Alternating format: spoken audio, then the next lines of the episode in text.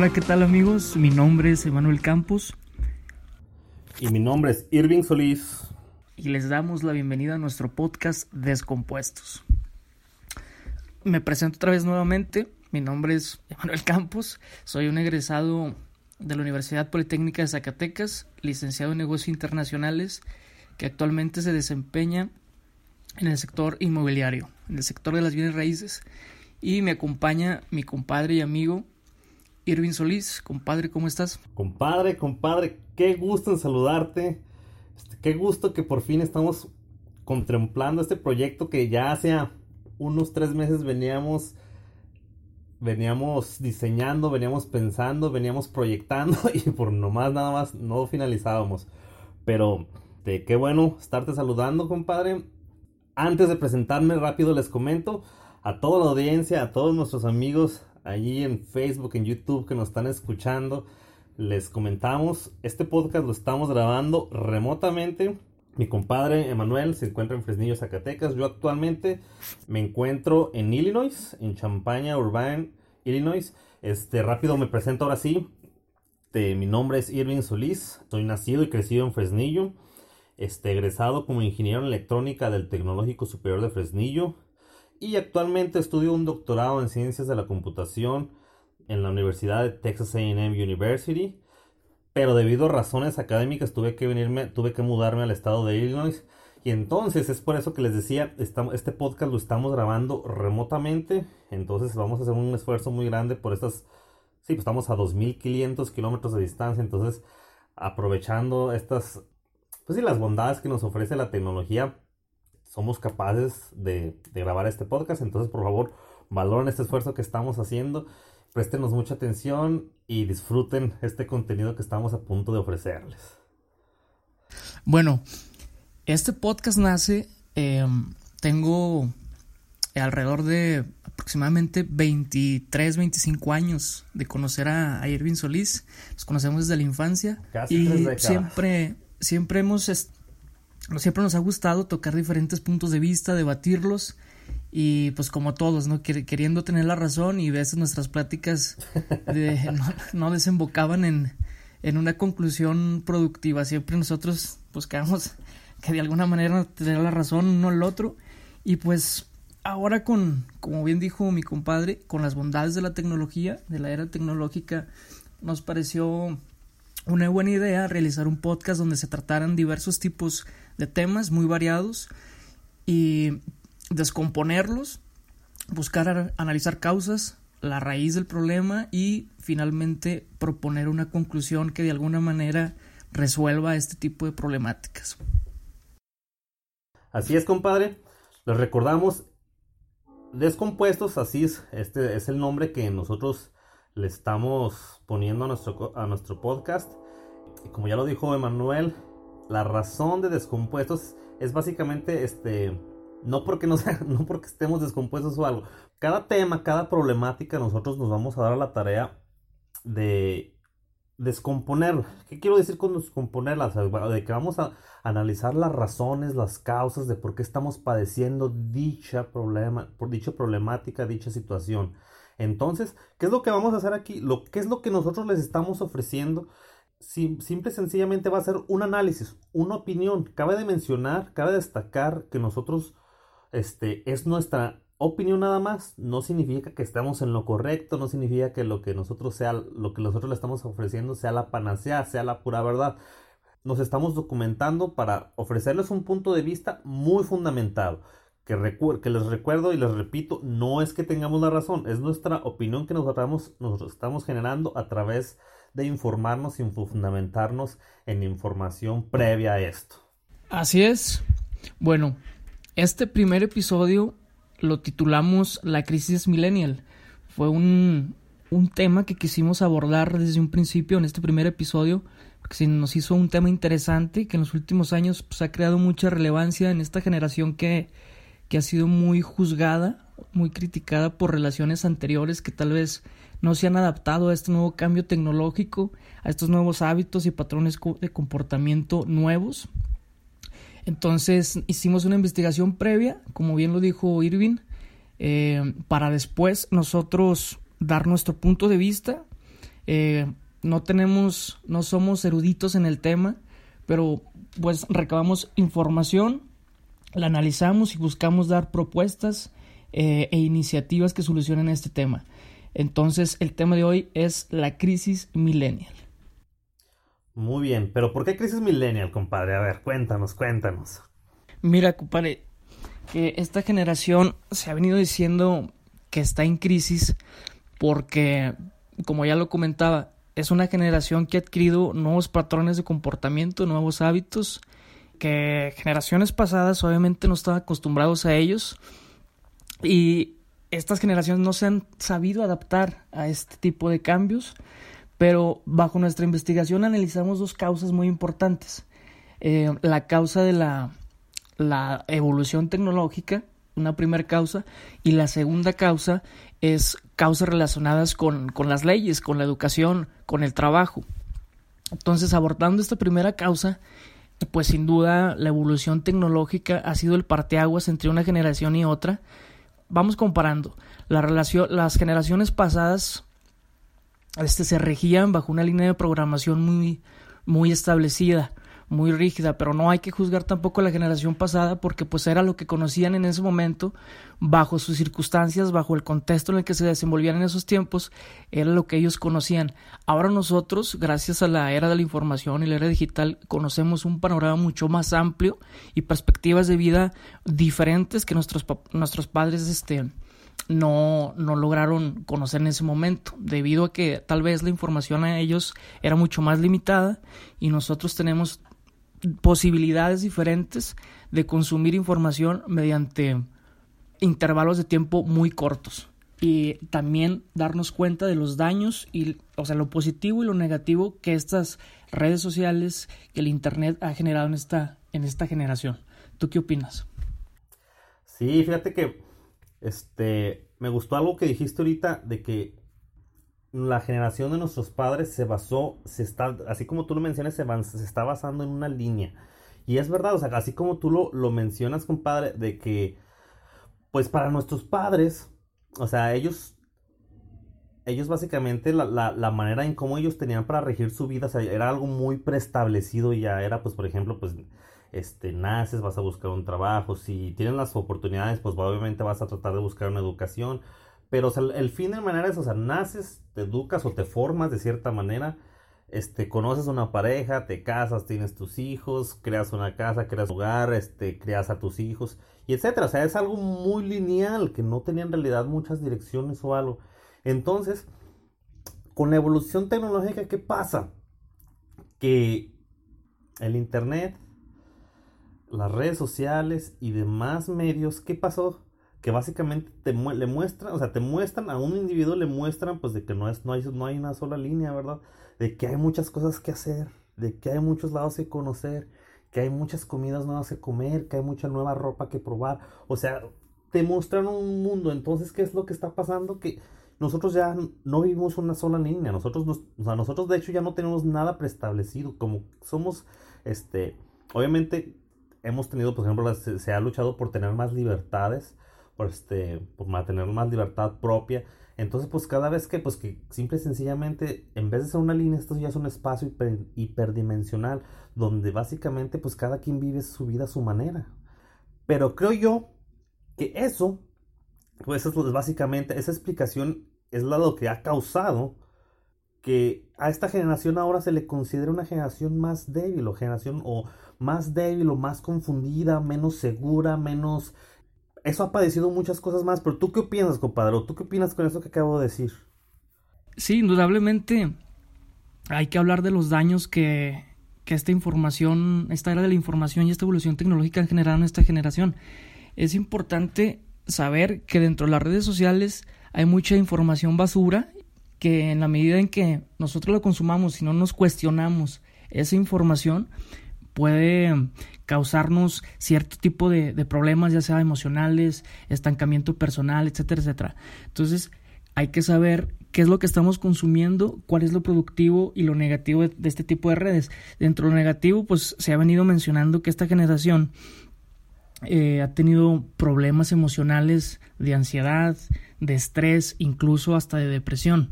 Ahora si tú subes una foto, estás buscando la manera de encontrar likes, de encontrar aludación, de encontrar mm, seguidores.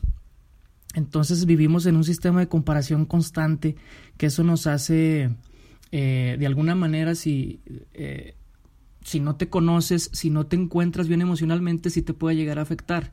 O sea, hay mucha gente que para reforzar su autoestima, pues ahora busca que le aplaudan mediante sus posts, mediante sus fotos. Compadre, Entonces, perdón que te detenga. Ahorita que menciones eso, ¿estás de acuerdo que va uno de los cambios, o sea, eso, para, perdón por interrumpirte, para lo que me gustó eso que lo comentaste, o sea, que de cierta manera la evolución tecnológica ha redefinido los intereses, o sea, las cosas que causan la sensación de satisfacción, de éxito, de cariño, de amor propio, etcétera. ¿Qué quiero decir con eso? Básicamente, así como tú dijiste, los likes, podemos decir que ahorita somos más una generación, por así decirlo, de en cuanto no sé cómo catalogarlo, pero podemos decir cuantitativa en vez de cualitativa. ¿Qué quiero decir con eso? Que a mí me, me, llena más mi ego, me llena más mi satisfacción personal tener 300 likes a que de, mi mamá me diga, te ves guapo, hijo, o que el vecino me diga, qué bien se ve o algo. O sea, son solo la opinión de dos personas. Cuanto a mí no me interesa, que igual esas 300 personas yo no las conozco, pero es un número. Sí, definitivamente. O sea, nos hemos convertido en un número. Es decir, eh, estamos buscando y cómo le haré para yo obtener tanto cierto número de likes más de likes, perdón, más que tal persona, más que fulanito. ¿Cómo encuentro la manera de generar más atención? Entonces nos estamos desubicando, creo yo que eso en gran parte es uno de los daños que ha, que, ha traído consigo esta evolución tecnológica a esta generación. Y aparte también hay mucha mucha información reductiva que te ofrecen las, las, redes sociales. Por decirte un ejemplo, eh, ahora está muy de moda el emprendimiento. Ok, nada más te ponen bajo una diapositiva que los puntos positivos, el optimismo del, emprendimiento que te va a llevar a la libertad financiera, a la libertad personal, pero no te dicen qué es lo que hay detrás de ese emprendimiento. Entonces, ya no hay, como si ya no hubiera espacio para la frustración, ¿sí me entiendes? Es decir, mmm, te, te dicen lo, lo, bonito del emprendimiento, pero no te, no te dicen lo que conlleva, no te dicen eh, realmente que el emprendimiento es sufrimiento. O sea, todo es contraste y armonía. Si tú no conoces realmente el sufrimiento, no vas a conocer el placer y eso muchas veces no te lo dicen. Por eso mi comentario de que hay que, hay que cuestionarnos toda la información y, y más que nada conocernos, qué es lo que queremos, cuestionarnos, decir, este es hacer un modelo de vida a corto, mediano plazo y lo que consumamos, este, cuestionarlo y decir, ¿sabes qué? Esto se adhiere a mi, a mi modelo de vida, esto lo consumo y lo que no, a desecharlo. Creo que eso es importantísimo, hacer introspectiva y para no llegar a un estado de pasividad o de no saber a dónde queremos llegar. O sea, porque con tanta información, pues es este evidente que al no digerirla sabiamente, podamos entrar en, en un estado de, de pasividad o no saber a dónde queremos ir. Sí, sí, estoy bastante de acuerdo con, con eso. Otro punto, ¿tú crees que, o sea, este acceso, ya, ya mencionamos, o sea, o sea, si la importancia de distinguir la calidad de este, información buena, información, mal, información mala y pues saber este, distinguirla y usarla para... Sí, pues para, para el, el uso debido que tengamos que darle. Pero el Internet, o sea, es una ventana a todo el mundo. ¿Es bueno, será bueno saber tanto, saber qué está haciendo el vecino, saber qué está haciendo eh, mi ex compañero de la preparatoria, saber qué está haciendo eh, el hijo de la vecina, etcétera? ¿Es muy bueno saber qué está pasando ahí? ¿Estás de acuerdo que nosotros como seres humanos, que nos, siempre nos vamos a encontrar en un estado constante de autoevaluación, autocomparación con nuestros semejantes, si, así como tú lo dijiste, pero si eres fuerte, si eres, o sea, si eres fuerte emocionalmente, pues no te va a causar problema. Pero ¿qué tal si eres débil, emocionalmente? Eso te puede causar una frustración instantánea. Saber que tu compañera de la primaria ya tiene una, ya, ya está casado, que tiene una relación muy buena, con tres hijos, ya tiene construida su casa y que está viajando a la playa, y tú ni siquiera te has casado o algo, o sea, te puede causar una gran frustración. Entonces, de esta manera sí podemos catalogar que el acceso a la información, el acceso es algo malo, es una manera de cómo te puede dañar, pues. Sin duda es inevitable no entrar a este sistema de comparación en las redes sociales actualmente, pero hay que aprender a vivir con él. Te va a afectar en la medida en que tú no sepas a dónde quieres llegar. Si siempre vas a estar perdido siguiendo a los demás porque tú crees que ellos sí saben a dónde llegar, o sea, es decir, si yo veo que finalizaste un determinado logro, o sea, concretaste una familia, una casa, un auto último modelo, eh, hijos, y eso me causa frustración, es porque no sé a dónde quiero llegar. Pero si yo sé que no quiero tener una familia, una carrera, hijos, un auto último modelo, etcétera, entonces ya no me genera una de frustración porque sé lo que quiero y tengo una visión y estoy trabajando por ella. Pero se dice que el deseo es el deseo del otro. Es decir, yo no sé lo que quiero, pero creo que tú sabes lo que quieres, entonces yo quiero lo que tú quieres. Es por eso que al ver a ciertas personas que concretan determinados logros personales, te causa cierto grado de, frustración. Pero realmente es porque no sabes lo que quieres y tú piensas que el otro sí sabe lo que quiere, entonces tú también lo deseas. Pero entonces es importante a dónde quieres llegar para que el momento de compararte no te afecte. Ahora, si yo te veo a ti concretando un logro personal y te veo como una fuente de inspiración para concretar los míos, ahí estoy bien, porque esa fuente de inspiración va a ser la motivación y el optimismo para concretar, para llevarme a la, acción y concretar los míos. Pero si yo lo veo con un cierto grado de envidia, frustración o crear un estado de victimismo, entonces es algo en lo que tengo que trabajar. Pero tienes que saber qué es lo que te está generando a nivel emocional y personal este estado de comparación y empezar a trabajar en ello. Sí. Otra, otra cosa. Así que lo, retomando el tema de lo que habíamos dicho, ¿crees que el acceso a la información, el incremento de esta evolución tecnológica también ha incrementado cosas como el consumismo? Sí, definitivamente. Este, ahora vivimos en una época de consumismo voraz, de consumismo constante, y al entrar a las redes sociales nos damos cuenta que queremos consumir un nuevo, el, el, último celular con cuatro cámaras, con tantos megapíxeles. Ir al pueblito mágico X. Claro. Entonces, le ha dado, las redes sociales le han dado, le han dado rienda suelta al consumismo. Es decir, ¿sabes qué? Exponemos todo esto, todo este marketing digital para que tú lo consumas. O sea, pero realmente, ¿para qué lo consumes? O sea, mm, hay, hay cosas que verdaderamente no necesitas. Hay cosas que nada más las consumes porque están de moda o por querer aparentar. Pero, o sea, nada más quieres tener, te dedicas en tener, en tener, en tener, pero te olvidas como que del ser, realmente no lo necesitas. Este, pero es, es lo que esta evolución tecnológica nos ha venido vendiendo. O sea, ayuda mucho obviamente a los negocios, a las, a las industrias, pero realmente lo necesitas. Yo creo que no, hay muchas cosas que no necesitamos. Que al final de cuentas también, o sea, si se incrementa el consumismo, afecta de, de cierta manera, es una manera en cómo afecta la economía personal para, o sea, para proyectos de largo plazo. O sea, nos estamos, el, este, esta evolución tecnológica nos hace consumidores, pero al corto plazo, ¿verdad? Cosas instantáneas. No nos hace, exactamente, no, no eso... Nos hace consumidores eh, banales, o sea, buscamos nada más el placer banal y no nos enfocamos realmente en el placer a largo plazo.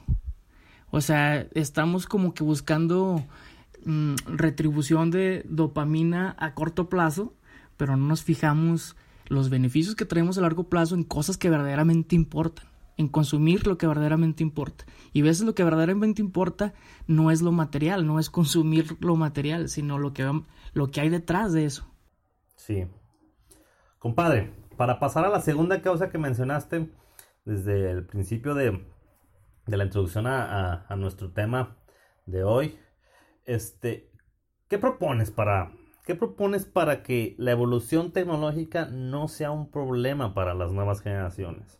Pues tener un balance entre lo real y lo digital, empezar a darnos cuenta de qué manera estamos utilizando las redes sociales, ser más conscientes con el tiempo que le estamos invirtiendo y qué beneficios estamos obteniendo de ellas.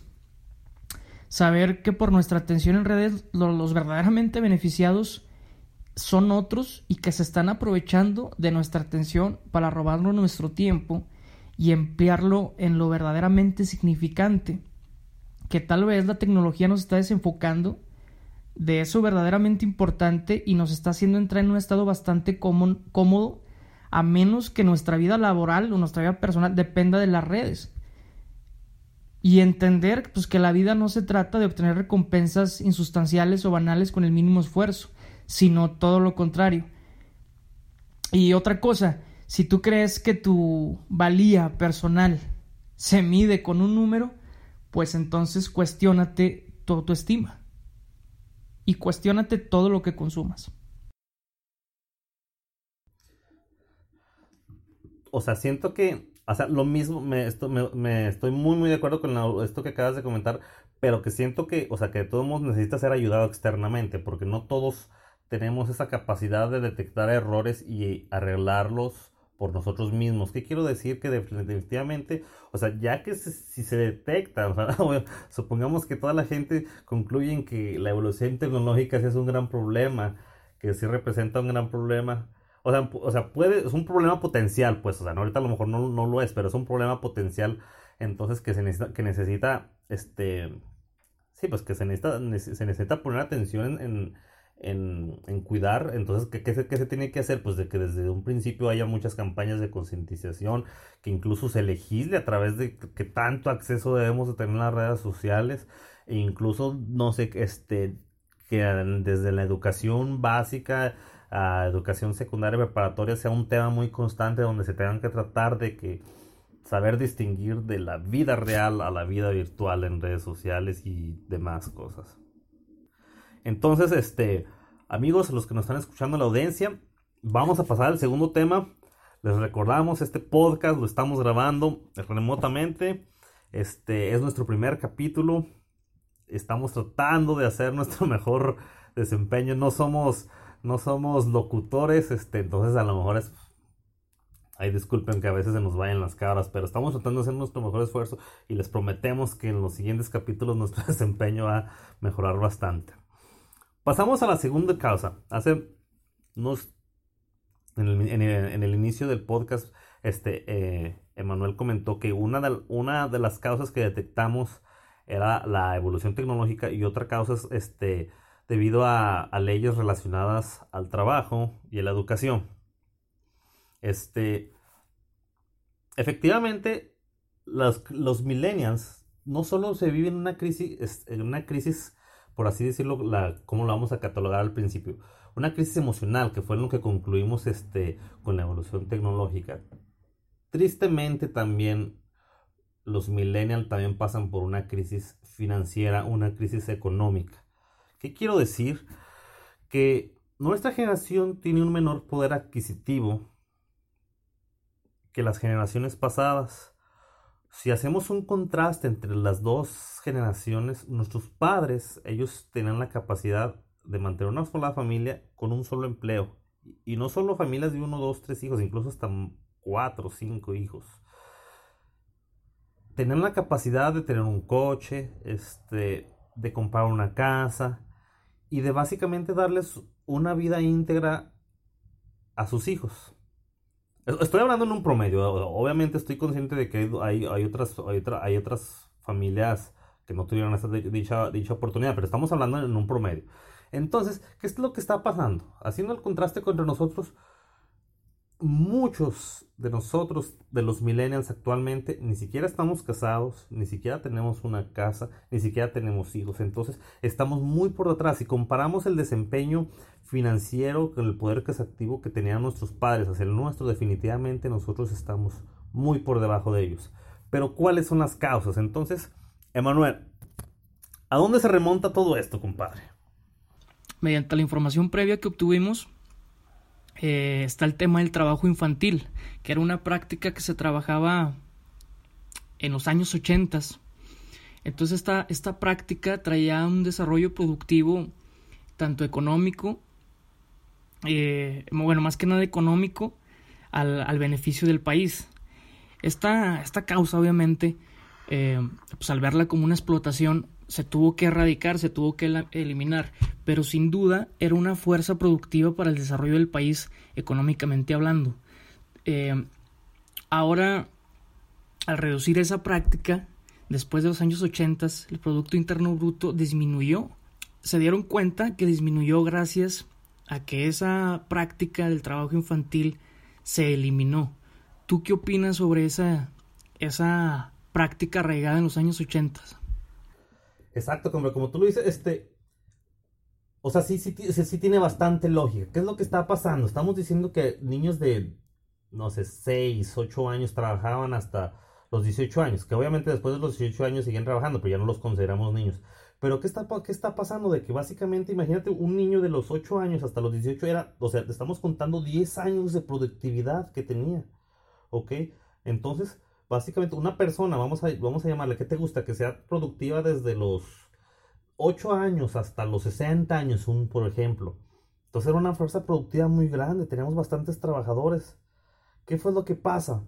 Cancelan el trabajo infantil, entonces nos creamos, este, y obviamente lo hacen paulatinamente, pero te venimos terminando hasta que ya no pueden trabajar los, los, este, los niños, los jóvenes. Entonces básicamente estamos erradicando 10 años de trabajo, 10 años de producción. Entonces, sí, sí, sí es, sí es algo bastante lógico. Que obviamente, o sea, no, no que, o sea, claro que este es un tema muy delicado. No estamos diciendo que estamos a, favor del trabajo infantil. Pero sí queremos dejar muy claro que la erradicación del trabajo infantil trajo sus consecuencias económicas. Compadre. Eh, bueno, hay que resaltar puntos positivos eh, dentro del trabajo infantil. Creo que al trabajar desde los 8 o 10 años, pues adquieres el valor del sacrificio y el valor del trabajo, que también eso ha venido acarreando, en, por eso las generaciones anteriores, pues eran muy luchonas. Entonces es un culto que tiene mucho, es claro, el valor del trabajo y el, el, valor de la recompensa en base a ese tiempo involucrado en determinada tarea. Entonces es un punto positivo. Pero ¿qué pasa después? Sí, ¿qué pasa? Exactamente como decimos, o sea, esos muchachos, los gobiernos obviamente empiezan a prohibir el trabajo infantil. Entonces, obviamente, pues los niños ya no iban a trabajar, pues ¿qué se le iba, a hacer? Pues los gobiernos, en su afán de tener unas mejores generaciones, pues ¿qué empiezan? Empiezan a educarlos, empiezan a dar este educación gratuita a todas las a, todos los niños. Y eso empieza a pasar no no solo en nuestro país, es un fenómeno que empezó a pasar en todo el mundo, en la mayoría del mundo, claro. Entonces, pero ¿qué es lo que está pasando? O sea, primero se empiezan y vamos a hacer una repetición. Primero, primero hacen obligatoria la primaria y luego hacen gratuita y obligatoria la secundaria y después últimamente la preparatoria también. Entonces, ¿qué pasó? Al final, ¿cómo concluimos? O sea, todos estos niños que en un principio eran la fuerza, con, eran fuerza económica, o sea, contribuían al Estado, ahora ¿qué es lo que pasa? Pasaron a ser una carga al Estado para educarlos, o que se tuvo que invertir en crear más escuelas, en este, darle mantenimiento a esas escuelas, en tener maestros, en pagar los gastos operativos, administrativos de dichas escuelas, que si bien ocurre, o sea, que todo, es, todo el, es todo el gasto em, relacionado a la educación, obviamente, pero que es que, o sea, que es lo, o sea, queremos concluir que de ser una contribución a la economía pasaron a ser una carga para la economía. Entonces eso también trajo bastantes, este, o sea, fue un golpe, fue un golpe duro para la economía, que repito, de cierta manera sí estamos de acuerdo. O sea, o sea lo, que, lo que queremos decir, algo que, queremos que dejar bien resaltado, o sea, se favoreció el bien, el bien individual del, del niño, del joven, o sea, pero eso afectó al bien colectivo, o sea, uno, o sea hay un contraste, es una, es una balanza entre, este, se, se favorece el bien individual, pero se afecta al bien colectivo. Compadre. Y no solo a nivel preparatoria, no solo a los 18 años, sino la educación profesional, si bien no es gratuita, eh, genera un costo, pero sigue siendo una carga para el Estado. Entonces, el educarte, el formarte como profesional, en ese tiempo, en ese transcurso, de los 18 a los 23, le genera un costo a, al Estado. Entonces, prácticamente el individuo a los 23 años empieza a ser productivo a partir de esa edad, lo que genera, lo que nos lleva a otra problemática, que es el exceso de egresados. Sí, así es, compadre, como lo dices, por lo mismo que mencionas, o sea, como la educación profesional es, si bien no es gratuita, pero es, tiene un costo accesible, el costo en las educaciones, en las universidades públicas, el costo, la inscripción no es muy caro. Entonces, ¿qué es lo que tenemos? Que todos estudian, ¿ok? Si, si, el estudiante se da el propósito y tiene este, una economía promedio, puede terminar una carrera. Entonces, ¿qué es lo que pasa? Que esto nos ha llevado a que tenemos un exceso de profesionistas, lo cual causa algo muy grande. ¿Qué es lo que causa? Pues que no encuentran trabajo. ¿Ok? Por ejemplo, vamos a hablar del TEC de Fresnillo, no sé, generamos este 30 ingenieros industriales por, por año. Entonces imagínate, estamos hablando que en 5 años estamos generando 150 ingenieros industriales. ¿Dónde van a trabajar 150 ingenieros industriales en Fresnillo? Y pero vamos a recordar algo muy importante, que no es la única escuela, estamos, ¿cuántos tecnológicos, cuántas politécnicas no hay en todo México? Entonces, exactamente, tenemos un problema muy grande que es el exceso de profesionistas. Compadre, ¿qué opinas? Indudablemente este exceso de profesionistas ha generado una crisis laboral que está padeciendo esta generación. Pero creo yo que vámonos más a profundidad. Em, creo que es necesaria una orientación vocacional a nivel preparatoria de manera profunda, una materia que al alumno lo guíe, lo permita conocerse en base a sus habilidades, su capacidad, eh, su capacidad de respuesta en diferentes ámbitos e instalarlo en ese nicho en donde verdaderamente sus habilidades y sus capacidades pertenecen. ¿Esto para qué? Pues para diversificar la demanda de egresados, porque ahora pues la mayoría está estudiando ingeniería o administración. Pero ¿cuántos de esos ingenieros están ahí porque en la ingeniería hay lana o por costumbres familiares, ¿no? Por no perder la tradición. Entonces, creo que esa orientación de manera profunda, una orientación vocacional de manera profunda, te evita ser un número, un número de profesionista más, ¿no? Creo que para mí la orientación vocacional sería importantísima a nivel preparatoria. No sé tú qué opinas. Sí, estoy muy de acuerdo con eso que mencionas, compadre. Este, o sea, eso ayudaría a que el individuo arregle el problema por sí mismo. Pero también del lado externo hay que, hay que tomar en cuenta que las instituciones educativas, los, las personas que estén tomando las decisiones referentes a educación por nosotros, tienen que ser responsables, Emanuel. ¿Qué quiero decir? ¿Ok? O sea, una escuela tiene que tener la responsabilidad de generar el número de profesionistas adecuado para satisfacer la necesidad de recurso humano de la región, del municipio, del estado, del país, etcétera. ¿Ok? Es un problema muy grande aquí. La educación en México o en muchos lados, como nos lo hacen ver, es el fin. Pero en realidad la educación es un medio, es, es, una herramienta más que te van a dar para que tú seas capaz de desarrollar tal actividad, para que tú seas capaz de satisfacer cierta necesidad de recurso humano. Entonces las instituciones educativas tienen que ser muy conocedores de cuántos ingenieros, de cuántos arquitectos, de cuántos licenciados se necesitan y no generar más. ¿Por qué? Una en primera estás gastando en educar más gente y otra estás jugando con el tiempo del estudiante. No es nada este, no es nada sano, no es nada satisfactorio estudiar cinco años una carrera.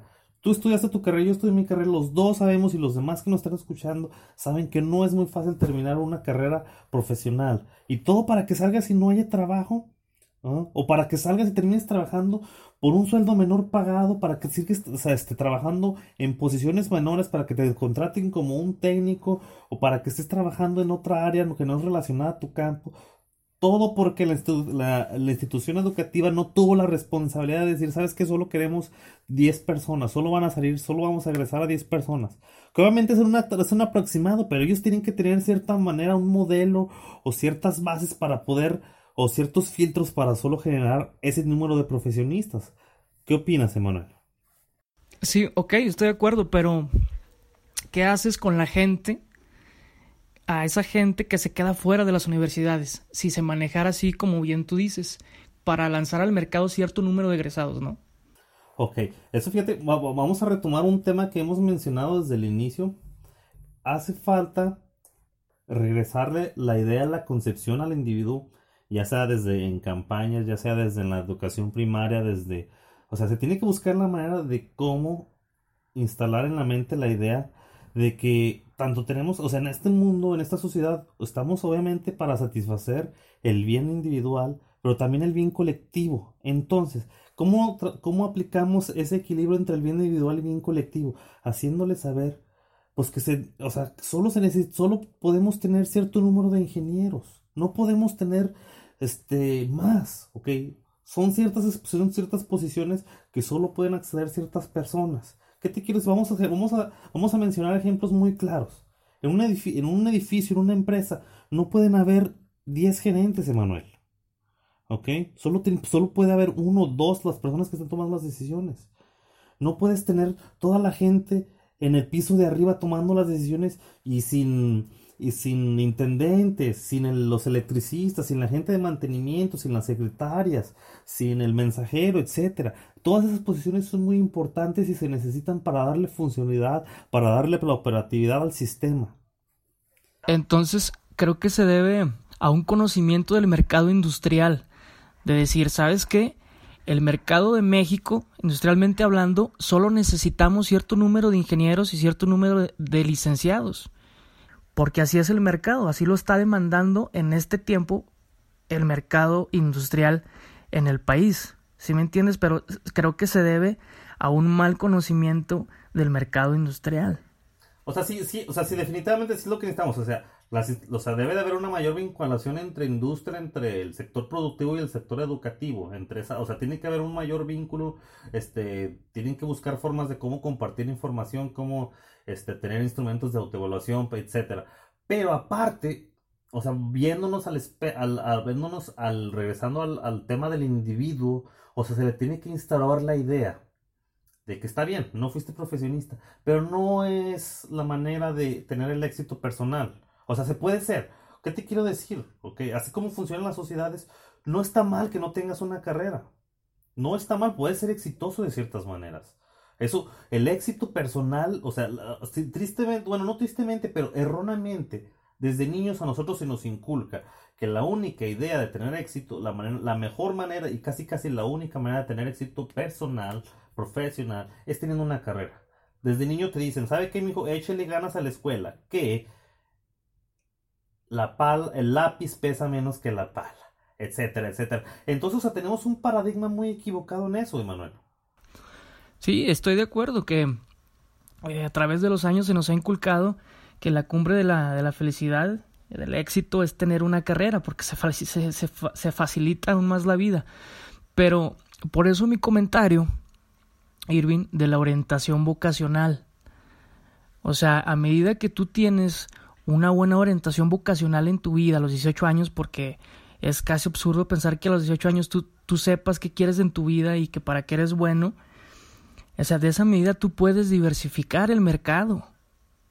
¿Sí? O sea, decir, ¿sabes qué? Mira, estas son tus capacidades, habilidades, tus gustos, tus aficiones. Y en base a eso, instalarlo en un puesto laboral que se adhiera a ese tipo de capacidades. De esa manera, y no necesariamente tiene que ser una ingeniería, una licenciatura, sino puede ser hasta, no sé, emprendedurismo, este, secretaría, etcétera, etcétera. ¿Verdad? Sí, exactamente. O sea, es, eh, aunado al, a, a, tener una mejor orientación vocacional o, o, aplicarlas desde etapas más, más tempranas en la educación, o sea, o sea, eso se tiene que todos ir de la mano a reformular esta, esta, esta, esta creencia, este paradigma del éxito. Si, si desde un muchacho, desde un momento, un, alumno, vamos a decir, un alumno de primaria o secundaria, ya le dice, ¿sabes qué? O sea, puedes, si quieres tener una, un éxito en esta vida, también puedes ser soldador si quieres. El joven no, no o sea, no, se va, o sea, no, no, o sea, se, se escucha, no, sin que se escuche malo, es una profesión. Y si, pero si, obviamente, o sea, en otro podcast vamos a hablar cómo darle las condiciones para que ese soldador tenga un buen salario. Pero ahorita, o sea, ahorita el, tema es, o sea, si tú le instauras la idea de que está bien, él, igual y yo, él, igual y, o sea, va a estudiar esa carrera y se va a sentir bien. Pero ¿qué es lo que está pasando? Que como nosotros erróneamente a huevo queremos estudiar, pues todos se van a la escuela y te da miedo el fracaso. Y ahora, este, creo que la orientación viene a venir desde casa, desde la familia. O sea, fijarte bien, pues, como padre, cuáles son las aficiones, capacidades y habilidades de tu hijo. O sea, analizarlo, observarlo y encaminarlo, saberlo guiar bajo esos intereses, no instalarle nada más un gusto por la ingeniería, por la licenciatura, por tradición o porque tiene gran remuneración económica, una buena remuneración. No, eso nada más es una falacia. a veces, Emanuel, solo, a veces, Manuel, solo lo hacen por dar eh, por darle el gusto a la gente. ¿Te has fijado que siempre este logro se lo dedico a mis padres? Este logro, o sea, pero entonces quiere decir que no lo hiciste porque tú querías, que no lo hiciste porque te llenaba algo, o sea, o sea, lo hacemos para cumplir con los demás, ¿ok? Lo hacemos para para entrar en el mismo juego social, para buscar reconocimiento a ese mismo juego social que nos está gobernando desde hace mucho tiempo. Entonces caemos en ese juego, pero realmente como tú dices, este, tal vez detrás de ese logro no hay una satisfacción personal, sino tú quieres el reconocimiento de los demás. Porque como ser ingeniero está chido, pues entonces este, tú, tú, tú tratas de proyectar ese logro para buscar ese reconocimiento y reforzar ese logro mediante el aplauso de los... a otros problemas que están muy relacionados a eso. Por ejemplo, últimamente he visto mucho en redes sociales que por qué la gente que pone uñas gana más que el doctor, que por qué el taquero gana más. Pues claro, obviamente si tenemos un exceso de profesionistas y solo tenemos 20 personas que ponen uñas, tenemos 10 taqueros, tenemos 20 carpinteros, pues obviamente la ley de la oferta y la demanda también puede aplicar aquí, Emanuel. Entre más demanda ella, pues disminuye la oferta. Y eso, eso se entiende. Ahora, este, con esta excesiva capacidad de egresados, muchas veces al tú ser, de ser egresado de ingeniería, pues buscas otra alternativa, otra industria que no se relacione con lo que tú llevas estudiado por definitivamente por esa por esa crisis laboral que estamos padeciendo. ¿Cuántos ingenieros no hay que venden tacos, que son taxistas? ¿Cuántas administradoras hay que ponen uñas, que tienen su salón de belleza? Y hablando de eso, lo, malo es de que de todos modos deja, sigue siendo un. O sea, sigue siendo un problema porque quieras o no, se gastó mucho dinero educando a esa gente. Se invirtió mucho dinero construyendo la escuela, contratando a los maestros. O sea, todo el gasto que generó en realidad no está dando frutos, porque todos están terminando trabajando en otra cosa que a lo mejor ni siquiera necesitaban preparación profesional para satisfacer lo que están haciendo. Compadre, nos estamos extendiendo este, vamos dándole, vamos dándole una fuerte y buena conclusión a esta segunda causa. ¿Qué propones? ¿Tú, qué, qué propondrías para arreglar esto? Bueno, primeramente, orientar. Orientar desde el núcleo familiar para después darle seguimiento a nivel preparatoria. Pero desde el núcleo familiar para detectar cuáles son esas habilidades, pasiones, capacidades que tiene tu hijo y poder encaminarlo hacia ellas para que en un futuro se adapte al mercado en el, que en el que sus habilidades pertenecen, en el que sus pasiones y capacidades están instaladas. Ahora, hay que terminar con la falacia de que una carrera universitaria te va a dar el éxito, te va a dar la felicidad. Hay que ser conscientes desde la raíz, desde el núcleo familiar, al decirles a nuestros hijos que puedes hacer dinero, que puedes tener éxito, que puedes tener la felicidad en la medida que tú te conozcas y sepas instalar bien tus capacidades y pasiones en determinado nicho. Y por último, pues la relación importantísima entre la demanda del sistema educativo y el mercado industrial, o sea, tener una relación entre mercado industrial y el sistema educativo. Sí, yo creo que, o sea, muy, muy de acuerdo, se necesita una fuerte darle más importancia a la orientación vacacional. Y yo, yo, yo quiero proponer dos puntos. Bueno, ya los mencionamos, pero los vamos a recapitular. Uno, rediseñar la fórmula del éxito personal profesional. No es la gran panacea estudiar una carrera. Se puede ser exitoso de otras maneras. Obviamente lo repito, esto lo platicaremos en otro podcast, pero urge cambiar esa mentalidad en la gente. Dos, urge reducir el número de profesionistas. Este, ¿cómo lo vamos a hacer? Pues obviamente, pues hay muchos, desde filtros, desde incluso subir un poco más el precio de este, la colegiatura de la inscripción, etcétera, hacer exámenes de ingreso más difíciles, este, mejorar la calidad, este, o sea, diseñar ya sea filtros académicos, económicos, etcétera, pero para reducir el número de profesionistas, que de todos modos en realidad se viene traduciendo una educación de calidad, Manuel, ¿ok? No está mal, porque en realidad vas a agresar profesionistas de calidad. Y tercero, tercero, ofertar las carreras, ofertar los puestos solo necesarios, que haya una buena comunicación, que haya una buena vinculación entre el sector educativo profesional y el sector privado o social, eh, público, industrial, etc. ¿Cómo ves, compadre? Compadre, compadre, me mucho gusto saludarte. Este, por fin, este, podemos concluir este, este primer capítulo. Este, a todos los que nos estén escuchando, les damos, este, muchas gracias por su tiempo, muchas gracias por su paciencia en escucharnos. Este, por favor, si tienen alguna duda, algún comentario, este, escríbanlo aquí en la sección de los comentarios. Este, se los vamos a hacer muy, les los vamos a agradecer bastante. Incluso si nos quieren proponer un nuevo tema o algo más que les gustaría que habláramos en futuros podcasts, este, con mucho gusto lo, lo, lo contemplaremos. Y no me queda más que saludarle a toda la audiencia que nos está escuchando y en especial a ti, compadre. Nuevamente, muchas gracias por tu tiempo, muchas gracias por este organizarnos. Les, este, les comparto, ahorita son las 2 de la mañana. Entonces, estamos un poquito desvelados, pero pues terminamos nuestro primer episodio, compadre. Así es, compadre, ya un poquito desvelados, pero por fin concretamos este primer episodio. Te agradezco mucho tu tiempo, siempre un placer conversar contigo y a toda la audiencia que nos estuvo escuchando durante estos 50 minutos aproximadamente. Muchísimas gracias y como tú ya bien lo dijiste, compadre, tienen la posibilidad de compartir sus puntos de vista siempre y cuando lo hagan de manera responsable y con la intención de aportar. Así concluimos este primer episodio. Estén al pendiente, vendrán más y muchísimas gracias.